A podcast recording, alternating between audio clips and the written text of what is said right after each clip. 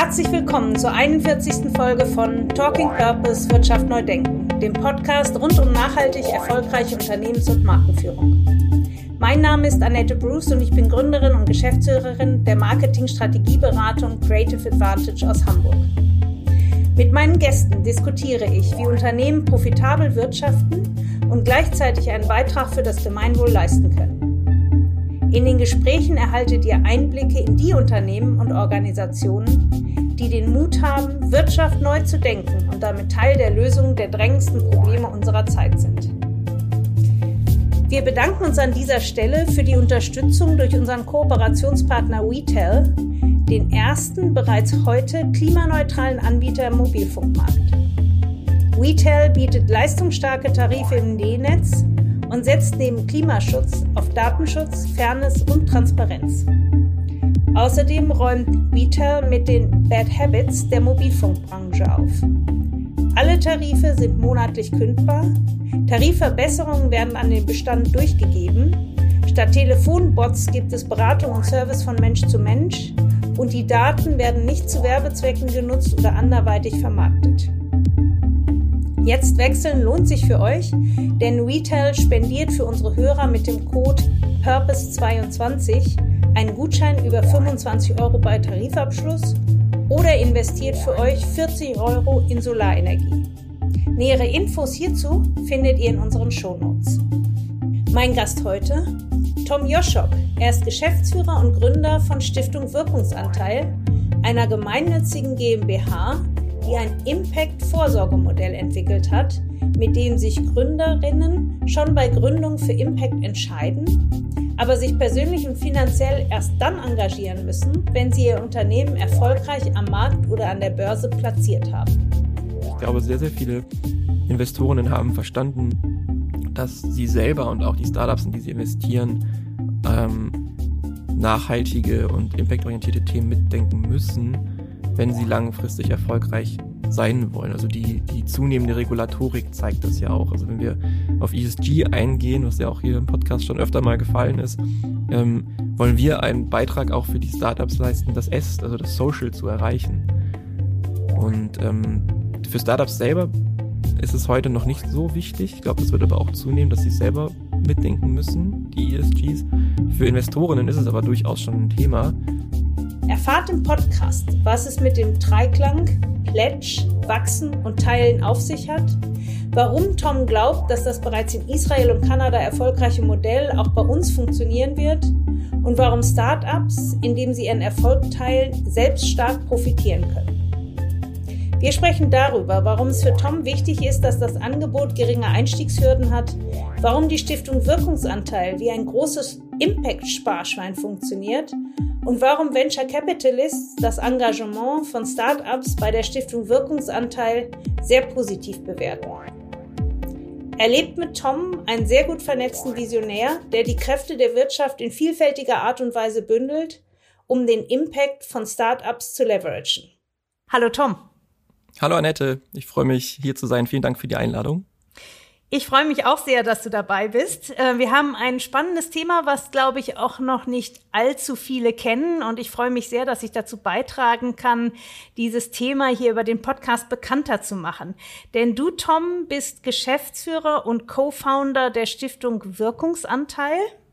Und ich habe auf der Website äh, nachgeschaut, ihr schreibt da, ihr unterstützt Startups dabei, soziale Verantwortung in ihr Unternehmen zu integrieren indem sie einen Teil ihrer Anteile an einen gemeinnützigen Zweck binden und eurer Community aus gleichgesinnten Gründern und Gründerinnen beitreten. Das ist ein großes, ein großer Satz. Ich freue mich, dass wir heute darüber sprechen, was das genau ist, die Stiftung Wirkungsanteil und natürlich auch, wer dahinter steht. Nämlich wir wollen ja auch erfahren, wer du bist und wie du zu dem Thema gekommen bist. Aber fangen wir mal vorne an. Was macht die Stiftung Wirkungsanteil? Was müssen wir uns darunter vorstellen? Genau, du hast gerade schon den langen, etwas komplizierten Satz unserer Website erwähnt, äh, der sich auch bald ändern wird. Ähm, ich versuche es mal ein bisschen runterzubrechen. Ja. Wir reden auch gerne von der Impact-Vorsorge für Startups mhm. und können das ganz gut in einen Dreisatz runterbrechen. Und zwar plätschen, wachsen mhm. und teilen. Äh, okay, erste, was ist denn Plätschen? Das kenne das kenn ich gar nicht. Genau, der Pledge, Pledge ist Englisch und heißt Versprechen. Also wir äh, sammeln ein Versprechen bei den Startups, von den Startups, von den Gründerinnen ein. Ja. Ähm, und dieses Versprechen beinhaltet, dass die Startups ein Prozent ihrer Anteile, ihres Equities an uns, die Stiftung Wirkungsanteil, übertragen. Ja. Und wir stellen dafür das rechtliche Rahmenwerk. Das ist der erste Schritt. Also es ist auch rechtlich bindend, ja. diesen Anteil dann abzugeben. Und ähm, der zweite Schritt ist das Wachsen. Das äh, Startup, die Gründerinnen bringen weiter ihr Unternehmen fokussiert voran und haben Zugang zu exklusiven Events, die wir anbieten wollen. Mhm. Und der dritte Schritt ist dann das Teilen. Wenn das Startup einen erfolgreichen Exit oder IPO schafft, werden die Erlöse, also aus diesem einen Prozent, in soziale und gemeinnützige Projekte investiert. Und wir helfen den Gründerinnen dabei, genau die richtigen Projekte zu finden, in die sie auch investieren wollen. Das Schöne bei uns ist nämlich, die Gründerinnen können selber mitentscheiden, wohin die Erlöse am Ende gehen. Und wir bieten dafür eine äh, wirkungsorientierte Beratung an. Okay, das ist ja ein Riesenpaket. Da gehen wir doch jetzt noch mal ein bisschen in die Tiefe. Du hast mir im Vorgespräch erzählt, dass viele Gründer wollen äh, sich sozial engagieren, wollen soziale Verantwortung übernehmen, aber gerade im Anfang der Gründung fehlt die Zeit, fehlt auch das Geld, ähm, fehlt auch der Kopf, weil man ja mit der Gründung unheimlich beschäftigt ist und auch da vor sehr großen Herausforderungen steht in der Regel. Und da kommt ihr zu, sozusagen ins Spiel. Ihr sagt, äh, eure Idee ist, dass man nicht selber ein einen sozialen Beitrag gleich von Anfang an leisten muss und auch selber gar nicht die Verbindung mit der Wertschöpfungskette des eigenen oder des zu gründenden Unternehmens hat, sondern dass man stattdessen bei euch einsteigt, ein Prozent, äh, da sprechen wir gleich nochmal drüber, und dann sozusagen am Anfang der Gründung, wenn noch gar nicht klar wird, äh, wird das Ding fliegen, wenn ja, wie groß wird es, wird es ein IPO geben, was, was steht da mal nach zehn, fünf Jahren, zehn Jahren, 15 Jahren, gibt man das Versprechen ab über die Stiftung Wirkungsanteil. Du hast vorhin gesagt, dass die Startups ähm, nicht selber sozial orientiert sein müssen bei uns oder ähm, eine Impact-Orientierung verfolgen. Das müssen sie auch nicht zwingend. Sie können es aber trotzdem sein. Also wir schließen das gar nicht aus. Mhm. Ähm, wir stellen uns einfach ein bisschen breiter auf und wollen alle Startups in Deutschland ansprechen und nicht nur den Sektor Social Entrepreneurship oder Impact Startups, die vielleicht auch sogar noch einen Schritt weiter gehen. Es gibt da auch das Verantwortungseigentum, also eine ganze neue mhm. Rechtsform wählen, sondern wir konzentrieren uns auf klassische Startups nach der Definition Startup. Also ein Startup ist ein junges, dynamisches Unternehmen, welches stark wachstumsorientiert und innovationsgetrieben ist. Mhm. Und man sagt in der Regel auch, dass ein Startup nicht älter als zehn Jahre ist, sonst ist es kein mhm. Startup mehr. Das ist so mhm. die gängige Definition. Mhm. Und ähm, das Ziel eines Startups in der Regel ist dieser High Growth. Ich weiß, ihr habt im Podcast auch schon öfter mal darüber geredet. Es gibt nicht nur die Unicorns und auch nicht nur die Unicorns sollten Betrachtung finden. Es gibt auch die Zebras und es gibt vor allem aber auch ganz, ganz viel dazwischen. Ja. Und auch darauf wollen wir eingehen. Ähm, es äh, gibt verschiedene Studien, die wir uns im Vorfeld angeschaut haben und auch die Gespräche, die wir mit Gründerinnen mhm. geführt haben, zeigen, dass, dass ähm, die intrinsische Motivation für CSR, für Corporate Social Responsibility ist extrem hoch. Also neun von zehn Gründerinnen sagen, es ist ihnen ein persönliches Anliegen. Mhm. Aber nur ein Fünftel ungefähr benennt in einem Startup jemanden, der für Corporate Social Responsibility verantwortlich ist. Und mhm. das ist auch total verständlich bei dem Druck, mit dem man äh, in einem Startup äh, konfrontiert ist und all den Themen, auf die man achten muss, die man bedenken muss ähm, oder bedenken sollte, dass es einfach einen Fokus geben muss. Und wir wollen es beim Thema gesellschaftliche Verantwortung den Startups leichter machen, einen Zugang zu finden. Also wir sprechen wirklich von einem leichten Zugang, ähm, sich mit der Thematik auseinanderzusetzen und früh dieses Versprechen abzugeben und dadurch auch ähm, sich hinsichtlich alle der Stakeholder zu positionieren. Ähm, und das passt, also das ist auch eins der ersten Claims, mit denen wir gearbeitet hatten, war, alle Gründerinnen wollen etwas bewirken. Mhm. Und ähm, der, die deutsche Gründer- und Innovationsstudie zum Beispiel hat auch gezeigt, dass der, der Hauptgrund in Deutschland, dass Menschen ein Startup gründen, ist mit 66 Prozent Selbstverwirklichung und auch mit äh, knapp 40 Prozent Verantwortung für den Unternehmenserfolg. Ja, du hast ja gerade Tom Verantwortungseigentum genannt. Äh, unser Kooperationspartner WeTel, die sind gerade in den letzten Zügen, ein Unternehmen in Verantwortungseigentum zu werden. Ähm, kommt das für ein Unternehmen wie WeTel auch in Frage, bei euch mitzumachen? Retail ist, glaube ich, schon einen ganzen Schritt weiter durch dieses äh, Konstrukt der des Verantwortungseigentums haben sie ja in dem Sinne keine Shareholder mehr und der Purpose ist auf mhm. Ewigkeit im Unternehmen gebunden. Und wir setzen noch deutlich niedrigschwelliger an für Startups, für die das nicht in Frage kommt und durch unser Angebot einen ersten Schritt zu gehen. Aber ich glaube, das ist jetzt ein ganz interessanter Gedanke nochmal, um zu verdeutlichen, was ihr macht. Ihr seid so der Zwischenschritt, Verantwortungseigentum, wie Retail es betreibt, die ja insgesamt mit ihrem Ansatz sehr geradezu demokratisch agieren am Mobilfunkmarkt. Ähm, bietet ihr die Zwischenstufe für Unternehmen, die sagen, nein, ich, ich strebe schon ein IPO an oder einen großen Exit an, aber ich möchte eben trotzdem mich engagieren? Ich würde auch gar nicht Zwischenschritt nennen, sondern ein, ja. ein Baustein von vielen, um mehr Brücken zu bauen zwischen dem, der klassischen Wirtschaft und dem Social Entrepreneurship und den, den innovativen äh, Möglichkeiten in dem Bereich. Jetzt hast du ja schon so einige Zahlen genannt, fand ich sehr interessant. Du hast gesagt, neun von zehn wollen Impact mit ihrem Unternehmen erzeugen, also auch Social Impact erzeugen, aber nur 20 Prozent haben einen Verantwortlichen im Bereich CSR in dieser Start-up-Phase. Habt ihr auch eine Zahl, wie viele Neugründungen überhaupt grundsätzlich Impact-orientiert sind? Mm, nee, da habe ich persönlich keine Zahl. Äh, und ich würde auch nicht Aber sagen. schätzungsweise wird das doch noch, ich gehe mal davon aus, dass es der überwiegende Teil ist, der nicht impact-orientiert ist von all den Startups.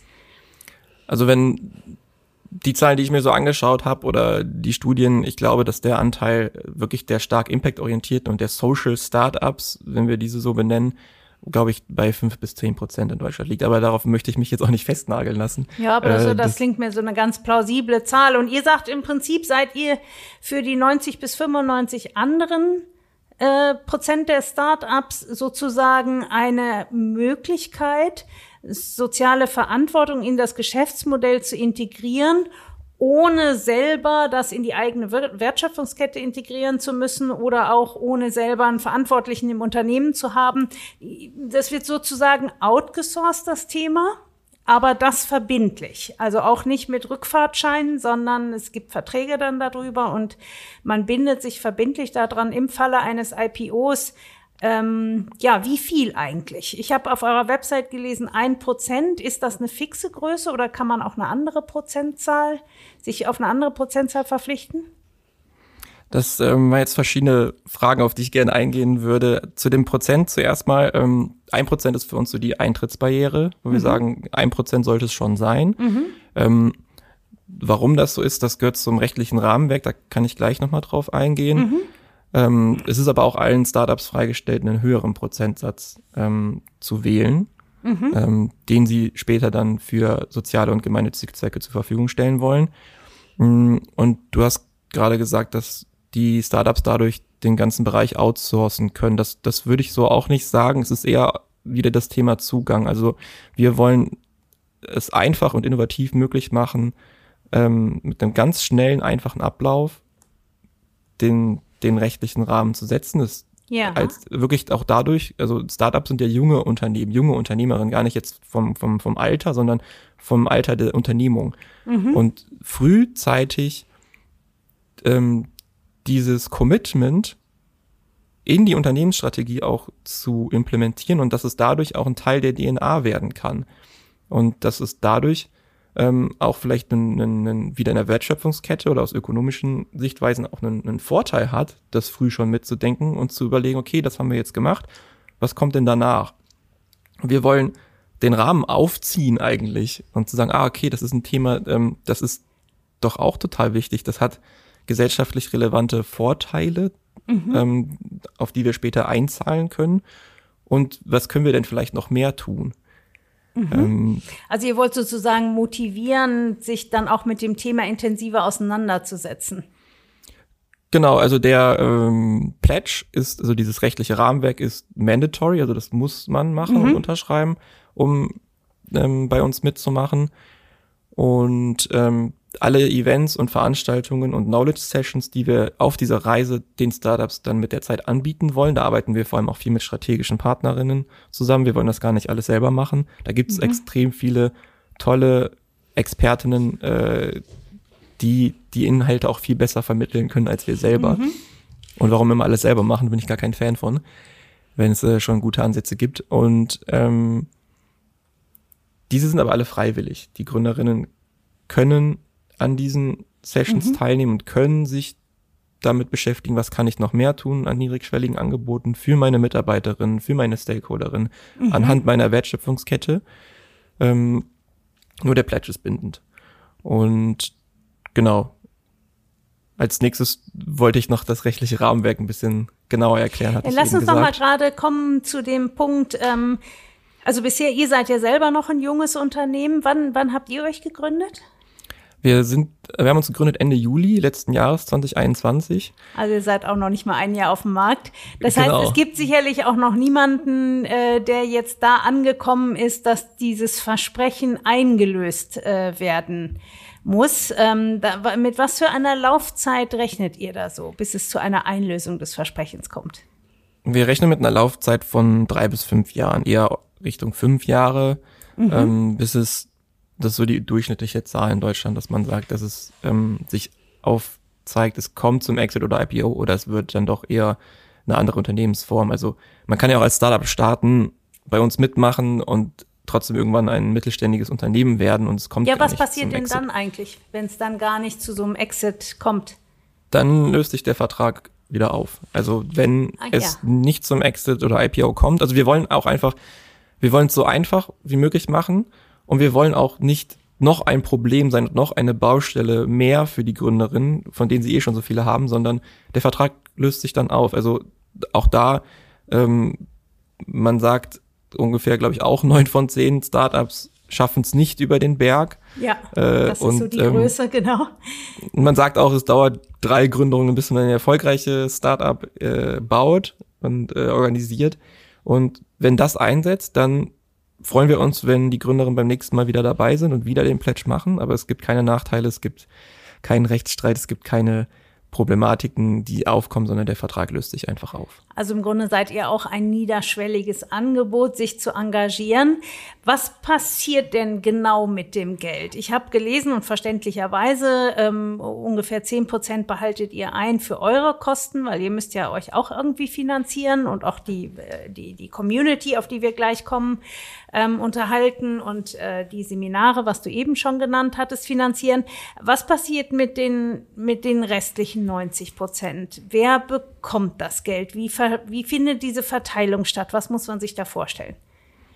Ähm, da wollen wir auch einen, zum Beispiel einen anderen Weg gehen, als es vielleicht viele andere Stiftungen auch machen. Ähm, wir sind zum Beispiel auch Teil der Initiative Vertrauen macht Wirkung. Das ist eine Stiftungsinitiative aus der Dachregion, ähm, wo Stiftungen gemeinsam und für sich selbst daran an, arbeiten, anhand einem Thesenpapier ähm, die Stiftung 2.0 zu kreieren. Und wie muss denn eigentlich eine Stiftung in der Zukunft aussehen und mit äh, finanziellen Mitteln umgehen? Wie kann Macht auch verteilt werden und demokratisiert werden?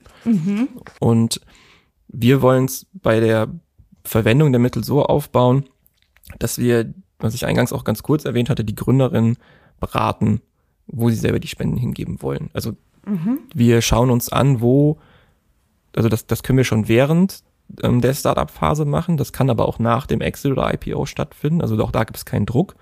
Ähm, und dann schauen wir uns an, wo liegt das persönliche Interesse der Gründerinnen und wo liegt aber vor allem auch das Corporate Alignment, also wo liegt die Wesentlichkeit des Handelns des Startups oder des Unternehmens, um zu schauen, wo können wir das Geld einsetzen, dass es sich am wirkungsvollsten auch entfalten kann.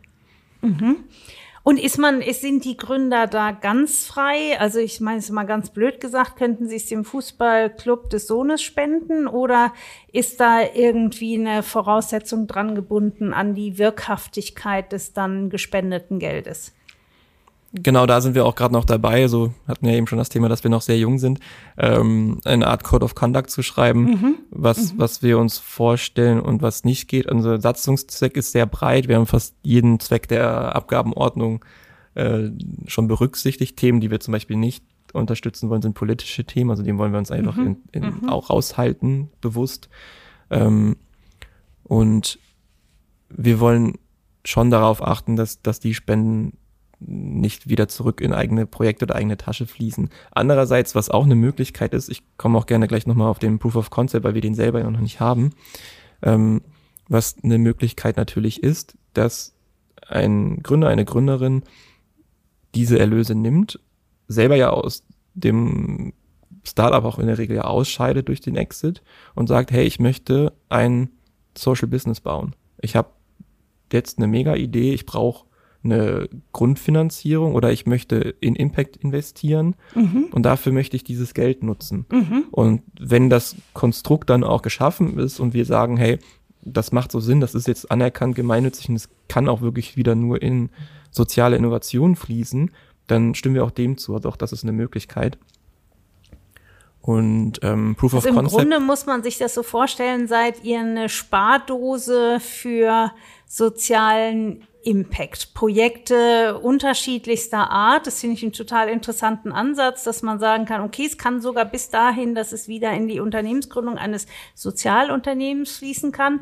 Ansonsten richtet ihr euch danach, was, was die Unternehmer und die Gründer interessiert, wo sie Herzblut haben oder aber auch was gut mit dem Unternehmen zusammenpasst. Das heißt, also ich stelle mir jetzt so richtig ein großes Sparschwein vor, äh, wo ich in der Start-up-Phase mich natürlich schwer tun würde, wirklich physisch reinzuzahlen, sondern ich spare über den Anteil, den ich dann versprochen habe, nachträglich in eine in einen gemeinnützigen Zweck zu investieren.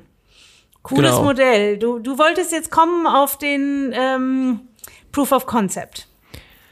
Der, der Proof of Concept, also jetzt sind vielleicht ein paar Hörerinnen enttäuscht, ähm, wir haben uns das nicht selber ausgedacht. Es gibt internationale Vorbilder, die das Ganze schon verfolgen und auch schon sehr erfolgreich seit Jahren umsetzen. Okay. Ähm, und ähm, zwei Beispiele davon sind ähm, zum Beispiel einmal Tmura, das ist eine israelische Organisation, Mhm. Die hat tatsächlich vor 20 Jahren schon angefangen, in diesem, nach diesem Konzept zu arbeiten in der israelischen Startup-Szene. Mhm. Und ähm, das ist total schön zu sehen. Die haben seitdem umgerechnet in Euro über 22 Millionen für wow. soziale und gemeinnützige Projekte zur Verfügung stellen können. Ja. Und auch über 750 Pledges eingesammelt von wow. Unternehmen aus Israel also mhm. von Startups aus Israel. Und das andere Beispiel ist die Upside Foundation aus Kanada. Mhm. Die sind uns so ungefähr so fünf bis sieben Jahre voraus. Ich sage gerne voraus, weil mit denen stehen wir auch in einem sehr engen Austausch. Mhm. Ähm, wir sprechen regelmäßig über äh, Trial and Error, um auch äh, voneinander zu lernen. Und mh, mm, man ist total schön zu sehen, eben wo ich auch diese Phase angesprochen habe, es dauert drei bis fünf Jahre, bis wir die ersten eigenen Proof of Concepts haben werden. In Kanada hat genau das jetzt gerade begonnen in den letzten ein, zwei Jahren dass sie die ersten Exits haben. Sie haben auch schon über 300 Pledges eingesammelt, also Versprechen auch von kanadischen ja. Unternehmen. Ja, das ist wirklich total schön zu sehen, wie viel Bewegung da reinkommt. Und ähm, haben die ersten auch wieder umgerechnet zwei Millionen Euro für gemeinnützige und soziale Projekte zur Verfügung stellen können. Und ich glaube, alleine dieses Jahr im ersten Quartal stehen sie jetzt schon auch wieder bei schon über eine Million Euro umgerechnet, nur aus dem ersten Quartal. Also es ist total spannend zu sehen, was da passiert. Super. Du wolltest ja noch mal auf die rechtlichen Rahmenbedingungen zu sprechen kommen. Da hatte ich dich vorhin ein bisschen abgewürgt. Kein Problem. Ist, äh, jetzt schalten vielleicht auch ein paar ab. Äh, sagt äh, mein, mein, mein, mein Gründungskollege Till Sauer, äh, der ist Partner bei Osborne Clark. Äh, Osborne Clark ist auch unser ähm, Exclusive Legal Partner. Mit denen mhm. haben wir die ganzen Verträge geprüft, ausgearbeitet und ähm, auch durchs Finanzamt geschickt. Ähm, da freue ich mich extrem drüber, dass sie uns unterstützen. Das sind einer mhm. quasi unserer Corporate Partner, die auch unsere Arbeit überhaupt gerade erstmal ermöglichen.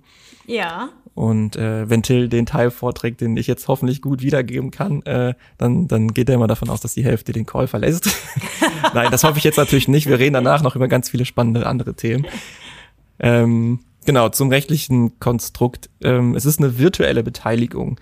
Eine virtuelle Beteiligung äh, kann man sich am ehesten vorstellen in der Startup-Szene sehr bekannt und hoffentlich auch darüber hinaus ist die Mitarbeiterbeteiligung. Mhm. Ähm, Startups haben oft am Anfang nicht die finanziellen Ressourcen und Mittel, äh, Top-Führungskräfte, Top-Leute, die sie brauchen, auch um das Startup voranzubringen, äh, entsprechend dem, dem, dem freien Markt zu entlohnen, weil die Mittel einfach nicht da sind. Und äh, dann werden Gründerinnen oft, äh, Quatsch, andersrum, nicht die Gründerinnen, dann werden die Mitarbeitenden über eine Mitarbeiterbeteiligung am Unternehmen beteiligt. Das, mhm. das Ganze läuft virtuell ab. Sie kriegen dann einen Anteil prozentual am Unternehmen. Das sind ähm, oft Nullkomma-Beträge, was aber ähm, am Ende bei einem erfolgreichen Exit natürlich sich durchaus Summe lohnen kann, ja. Sein kann, genau. Da kann ich auch gleich nochmal drauf kommen. Wir haben mal ein bisschen rumgerechnet, was so ein durchschnittlicher Exit in Deutschland möglich macht. Ähm, sonst gibt's, also das Ganze nennt man ESOP, das ist ähm, Employee Stop, Stock Option Plan. Mhm. Und nach dem, nach dem gleichen Konstrukt funktioniert auch unser Wirkungsanteilsvertrag. Also es ist kein echter Geschäftsanteil. Warum haben wir das gemacht? Ähm, auch da, wir wollen es wieder so einfach wie möglich machen. Es ist kein, ähm, wir werden nicht Gesellschafter an dem mhm. Startup. Mhm. Und wir haben auch keine Gesellschaftsrechte im Sinne von Stimmen- oder Informationsrechten. Mhm. Und wir tauchen auch nicht im Handelsregister des Startups auf. Und wir haben auch keine Einsicht oder andere Möglichkeit, Einfluss auf den Geschäftsbetrieb des Startups mhm. zu nehmen. Mhm.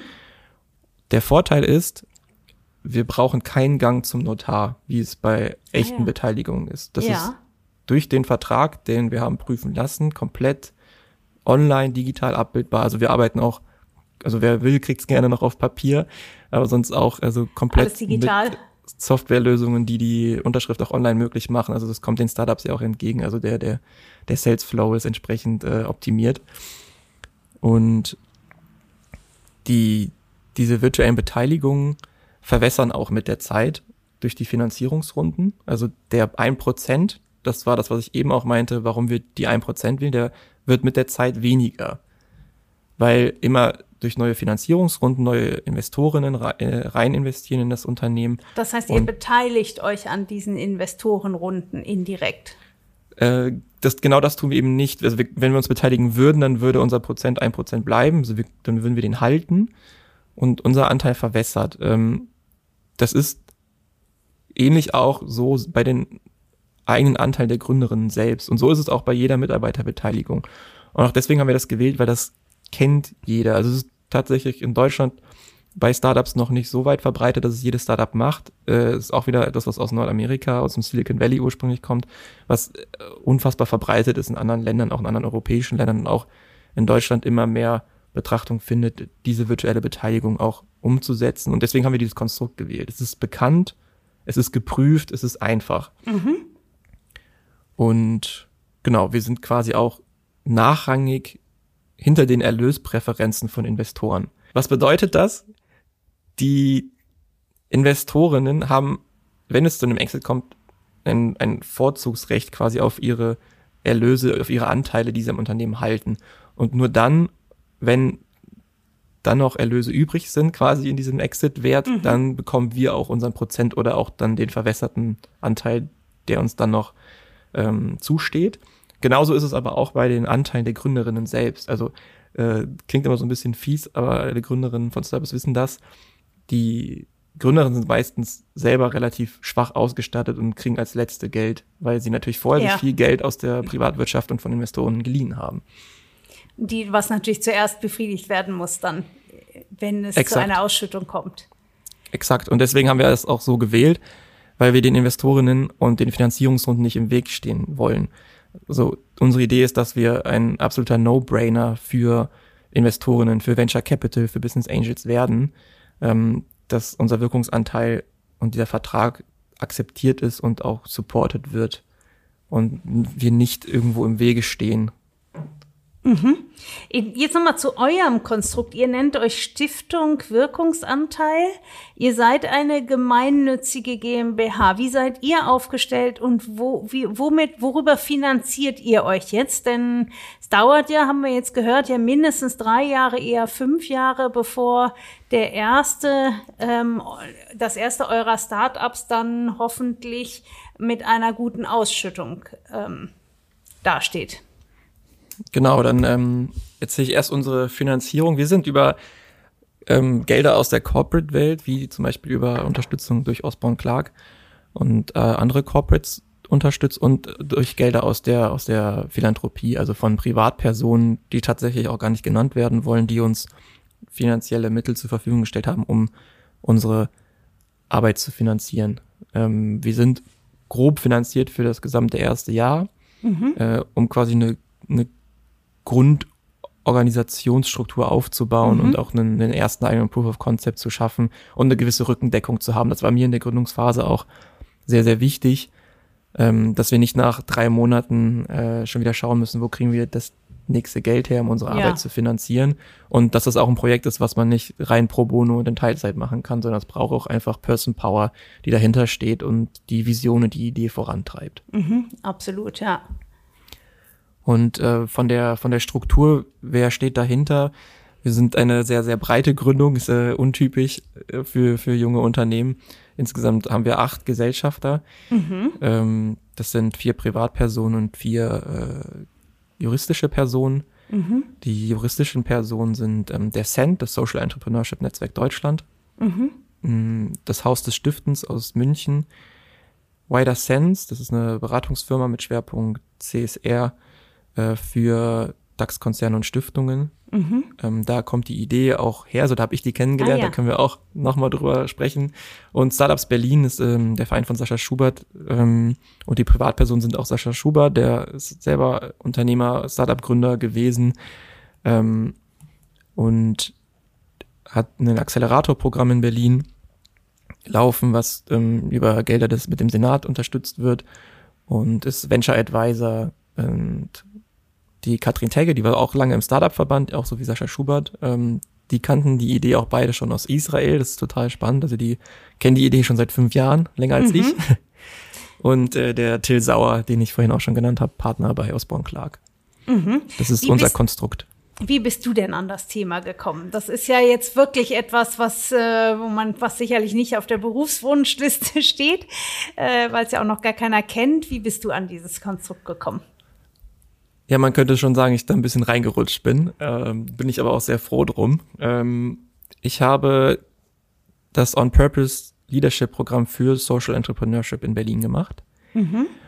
Und ähm, erzähl mal ein bisschen was zu dem Programm. Was ist das? Das kennt bestimmt auch nicht jeder. Genau, das ist ein Programm, was es Menschen aus der Privatwirtschaft ermöglicht, die nach einer sinnstiftenden Arbeit suchen, ähm, ein Jahr lang in den Social Entrepreneurship Sektor reinzuschnuppern, sage mhm. ich mal. Das ist wie so ein, also ich sehe es ein bisschen wie ein einjähriges Fortbildungsprogramm. Mhm. Man arbeitet zweimal sechs Monate in einer Partnerorganisation von On Purpose. On Purpose übernimmt quasi die Vermittlung an die Organisation. Die Organisationen sind alle aus dem Bereich Social Entrepreneurship oder angrenzend, haben dann Projekte, mhm. die in die Thematik passen. Ähm, und man bekommt das gesamte Jahr jede Woche Freitag Fortbildung rund um das Thema Social Entrepreneurship, um einen ganzheitlichen Blick auch auf die Thematik zu bekommen. Bekommt viele Möglichkeiten fürs Netzwerken, was mit Corona natürlich ein bisschen schwieriger war, aber trotzdem ja. äh, sehr, sehr gut funktioniert hat. Und ähm, man bekommt für die, die Arbeitseinsätze auch einen, einen Mentor oder Mentorin an die Seite gestellt, die einen für die Projekte unterstützt, weil es teilweise auch Themen sind, auf denen man selber noch nie gearbeitet hat. Das Out of the Comfort Zone macht es aber auch so spannend. Und man hat das ganze Jahr auch die Möglichkeit, ähm, durch, durch persönliches Coaching sich mit sich selbst und seinem Weg auseinanderzusetzen und äh, dann hoffentlich nach dem Jahr auch zu wissen, was man machen möchte. Und wer organisiert das und äh, bekommt man da ein Gehalt? Man muss ja auch leben während dem Jahr, während des Jahres. Die Organisation heißt On Purpose und es äh, gibt dieses Programm in drei Städten in äh, London, Paris und Berlin. Mhm. Und man bekommt ein Gehalt. Das ist sehr gering. Also wenn man aus der Privatwirtschaft kommt, sind das schon krasse Einbußen. Ja. Aber man bekommt natürlich auch sehr viel zurück. Also ich, man kann es auch ein bisschen wie Stipendium sehen. Also man bekommt ein geringes monatliches Gehalt, dafür aber sehr, sehr viele Einblicke und Möglichkeiten der Vernetzung in einem Sektor, in dem man komplett neu ist. Und da auf, in dem Programm, du hast ja an diesem Programm teilgenommen, ich, ich glaube in Berlin, ne? oder wo hast du? Genau. In Berlin daran teilgenommen. Wie ist dann daraus die Gründung von Stiftung Wirkungsanteil entstanden? Mein erster Arbeitseinsatz die ersten sechs Monate war bei Wider Sense, eine ah, der Organisationen, okay. die ja. uns jetzt auch mitgegründet hat, genau. Und neben dem Tagesgeschäft im Consultant-Bereich ähm, wollte und sollte ich auch ein, ein Projekt verfolgen und unterstützen. Und der Michael Ahlbeck-Seberich, einer der Geschäftsführer und Gründer von Wider Sense, hat mit mir in seine, äh, kann man sich jetzt metaphorisch vorstellen, Ideenschublade reingeschaut, ja. an Ideen und Projekten, die da so schlummern und die er spannend findet. Und eins davon war dieses Thema Upside Sharing, äh, was er selber mhm. aus Kanada kannte. Er war für ah, ja. einen Management-Austausch in Kanada und hat die Idee kennengelernt. Das war da damals schon zwei Jahre her. Und meinte, Mensch, das ist eine total tolle Idee. Das müsste es doch auch in Deutschland geben. Ich habe da keine Zeit für, aber ich find's toll, wenn es das gibt. Ja. Und es hat mich direkt angesprochen. Also gerade diese Schnittstelle zwischen freier Wirtschaft, also Startups und ähm, High Growth und dem, dem Social Entrepreneurship Gedanken. Also wie können wir Gelder auch für, für andere Möglichkeiten und äh, anderen Sektor einsetzen. Und wie ging es von da weiter, Tom? Wir haben ein paar Evaluationen gemacht und uns angeschaut, wie die Marktsituation in Deutschland aussieht für ein solches Thema, ob es überhaupt das Interesse gibt, bei den Startups natürlich vor allem, bei unserer Hauptzielgruppe, als aber auch bei den, bei den anderen Stakeholderinnen und dem ganzen Startup-Ökosystem und uns auch angeschaut, ob das System überhaupt rechtlich in Deutschland umsetzbar ist. Und ähm, durch die verschiedenen Gespräche, die ich ja geführt habe und äh, das Netzwerk, was ich versucht habe, mir aufzubauen, bin ich über Markus Sauerhammer, damals noch mhm. Vorstandssprecher vom Social Entrepreneurship Netzwerk Deutschland, ein mhm. anderer unserer mhm. Gesellschafter heute, ähm, an Sascha Schubert, Katrin Tegge und Till Sauer geraten, weil der mhm. Markus äh, Markus ist extrem gut vernetzt im gesamten Social Entrepreneurship Sektor, hat sehr viel ähm, schon vorangetrieben mit dem, mit dem Cent. Und es war für mich eigentlich ein ergebnisoffenes Treffen, dass ich mich mit Markus getroffen habe und wir überlegt haben, Mensch, wo gibt's denn da Ansatz, Anknüpfungspunkte? Und er war direkt Feuer und Flamme, meinte, Mensch, du musst unbedingt mit Sascha und Katrin reden. Die haben dieselbe Idee seit über vier Jahren, ah, fünf Jahren okay. ungefähr so. Und ähm, haben sie aber auch noch nicht umgesetzt. Und äh, das war total cool. Wir haben uns dann äh, zwei, dreimal getroffen und ähm, abgesteckt, was wir für eine Vorstellung haben, wo es hingehen soll, was, was, wo wir, wo wir stehen. Und dann relativ schnell entschieden, Mensch, dann lass doch die Ressourcen zusammenlegen, äh, die strategische Partnerschaft in dem Sinne eingehen und das Ganze zusammen vorantreiben und vor allem auch gründen. Also das ging dann relativ schnell, dass wir gesagt haben, okay, wir machen daraus jetzt ein Konzept, wir gehen in die erste rechtliche Prüfung, äh, wir gehen ins Fundraising und äh, versuchen die Idee in Deutschland zu etablieren. Du sagst gemeinsam vorantreiben, aber der, der, der das im Tagesgeschäft operativ macht, bist ja du, ne? Genau, also operativ äh, sind wir eine momentan noch anderthalb Person Power. Äh, Ganz klein, aber sehr schlagkräftig, ja. Genau, und äh, ich, ich treibe das Thema operativ voran und äh, versuche sowohl die ersten Startups zu überzeugen und einzusammeln, die mit uns zusammenarbeiten wollen, als auch unser Netzwerk an Supportern, Multiplikatoren und auch ähm, Investoren auszubauen. Genau, auf die beiden Themen wollte ich jetzt auch nochmal zu sprechen kommen. Du hattest gesagt, ihr habt eine Evaluation gemacht. Wie interessant könnte das Thema für Startups sein? Jetzt seid ihr auf dem Markt noch ganz, ganz jung und, und äh, seid ja auch noch nicht so bekannt. Ähm, aber wie ist denn so die erste Resonanz? Was, was sagen denn Startups, wenn ihr mit der Idee um die Ecke kommt? Ist das etwas, was niedrigschwellig tatsächlich auch in der Praxis jetzt ist, wo Startups sagen, ja klar bin ich dabei? Oder ist da doch so gewisse Vorbehalte? Ich könnte mir so ein bisschen vorstellen, dass Startups, die wirklich entschieden sind, was zu machen, das auch dann gerne sowieso selber machen oder gleich ein Social Startup gründen oder ein Impact Startup. Ähm, wie ist die Resonanz? Was hörst du aus dem Markt? In Summe ist die Resonanz sehr positiv für die Idee und dass wir das vorantreiben. Unsere Hauptherausforderungen und auch gleichzeitig die wichtigste Strategie für dieses Jahr ist aber das Thema Reichweite und äh, Vertrauen. Und gehen wir mal auf die Startups ein, die schon den, den Social Drive haben, die intrinsische Motivation. Mhm. Da kommt durchaus das Feedback, dass sie sagen, Mensch, mit dem, was wir tun, treiben wir doch eh schon soziale Veränderungen voran oder viele sind ja auch im, im Bereich Nachhaltigkeit und Klima mhm. aktiv und unterwegs. Ich glaube, dass sich das aber nicht ausschließt. Äh, das ist auch das, das Feedback, was ich den Gründerinnen da oft gebe. Ähm, wir haben ja schon im weitesten Sinne den Fokus auf soziale, gesellschaftliche Innovation und soziale, mhm. gesellschaftliche Herausforderungen, die wir durch die Erlöse wieder angehen wollen. Und dem wir mal ein klassisches äh, Impact-Startup, was im Climate-Tech-Bereich zum Beispiel unterwegs ist und was eine wertvolle, innovative Lösung zum, zum Erreichen unserer Klimaziele beiträgt, mhm. dann dürfen wir auch nicht vergessen, dass wir diese Klimaziele auch nicht erreichen werden, wenn die Gesamtgesellschaft diese nicht mitträgt. Mhm. Und dafür braucht es auch immer Organisationen, NGOs aus der Mitte der Gesellschaft, die diese Transformation, die wir grundlegend und zwingend brauchen, auch mit unterstützen und vorantreiben. Also ich sehe so, das dann macht ihr sozusagen so einen Doppelpack. Ihr sagt zum Beispiel, okay, du machst konkret mit deinem Startup etwas fürs Klima, vielleicht eine, eine neue Energieform oder was auch immer.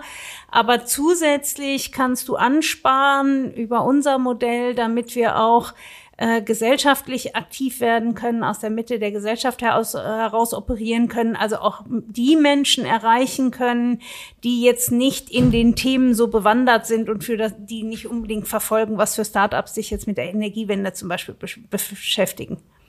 Das ist das Ziel, ja, würde ich so sagen. Und wie ist die Resonanz? Was, was sagen dann Unternehmen, Startups?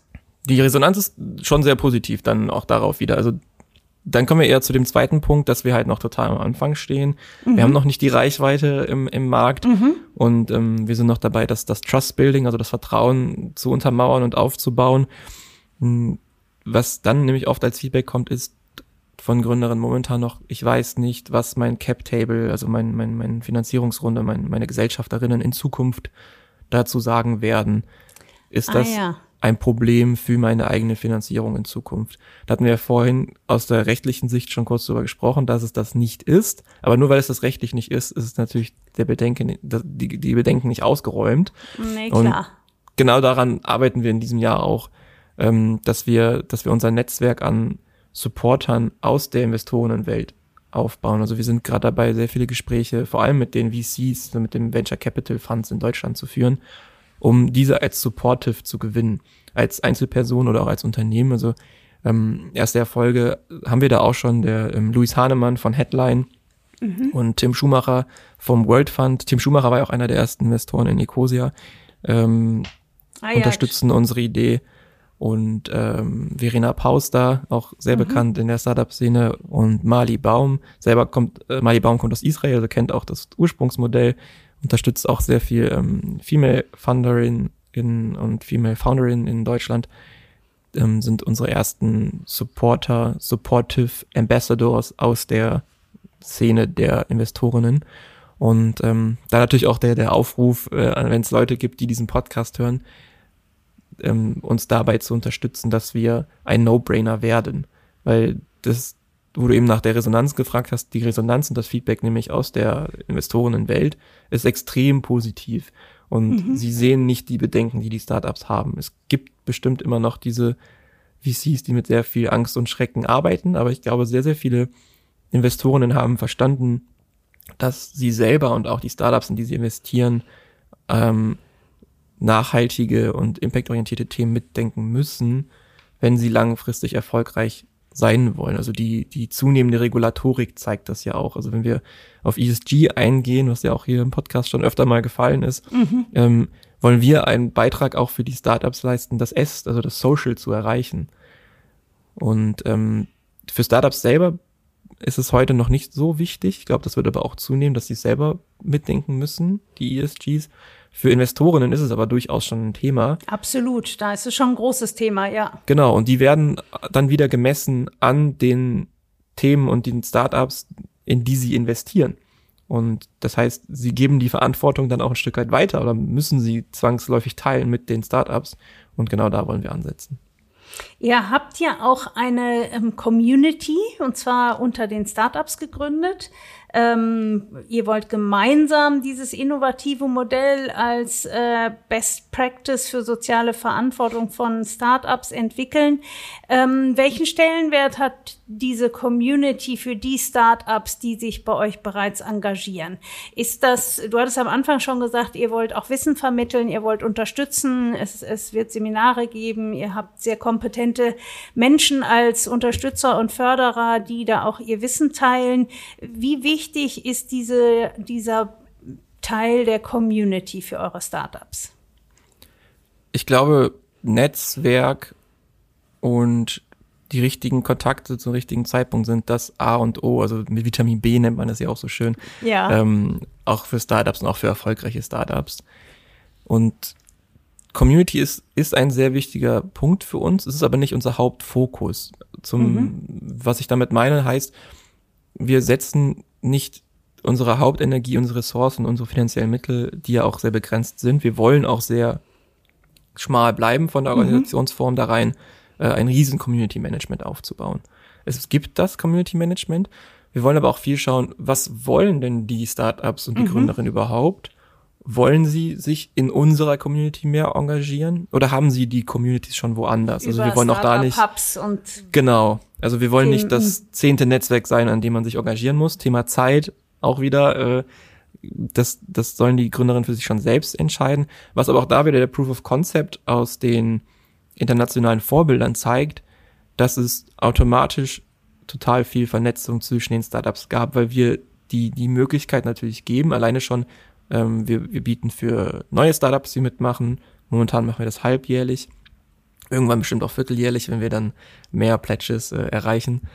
Ähm, wir nennen das New Members Dinner, wo mhm. wir die mhm. neuen Gründerinnen an einen Tisch bringen, also wirklich auch offline und auch Leute aus ähm, der VC-Szene, aus dem Ökosystem an sich, aus unserem Unterstützerkreis der Corporate-Welt einladen, äh, sich auf einer vertrauensvollen Ebene auszutauschen. Und dieses Vertrauensvolle zeichnet es, glaube ich, auch aus, weil alle Startups und Gründerinnen, die dem Pledge unterschreiben, dieses Commitment eingehen, find, befinden sich automatisch in, in, einer, in einem Netzwerk, in einer Community aus Gleichgesinnten, weil sie alle diesen Pledge unterschrieben haben.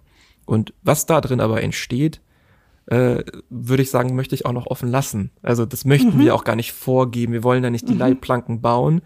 Was aber spannend ist, dass die ersten Gründerinnen auch schon auf, auf uns zukamen, in einer im Speziellen und meinte, hey, ich habe mich die letzten zwei Jahre extrem eingearbeitet in das Thema Fördermittelvergabe, äh, sowohl auf, auf Bundesebene als auf EU-Ebene. Ich würde dieses Wissen auch total gerne an die anderen Gründerinnen in diesem Netzwerk teilen und dass es dann so inoffizielle Sessions sogar aus den Wissen der Gründerinnen Super. selbst gibt.